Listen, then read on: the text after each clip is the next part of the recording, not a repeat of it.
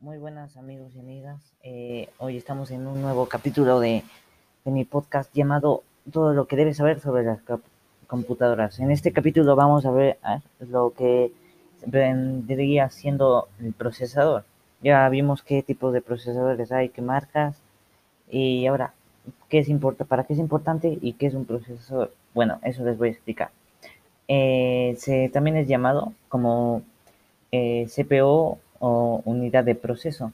Es una de las partes más importantes de la computadora y, los elementos que las componen influyen de forma directa en el rendimiento que tendría el procesador y por ende el equipo en cuestión.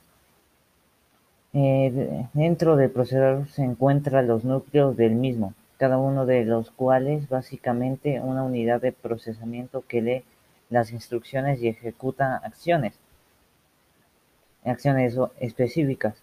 Es decir, que mm, todo lo que hacemos con nuestra computadora es procesado por, por el procesador y sus núcleos, desde abrir una carpeta, escribir un documento o incluso navegar por Internet.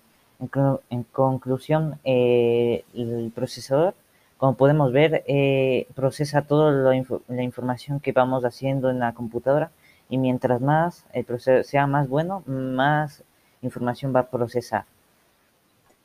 Eh, y bueno, eso es todo. Eh, espero que les haya gustado eh, del capítulo número 8 de mi podcast. y nos vemos en el próximo capítulo de todo lo que debes saber de las computadoras.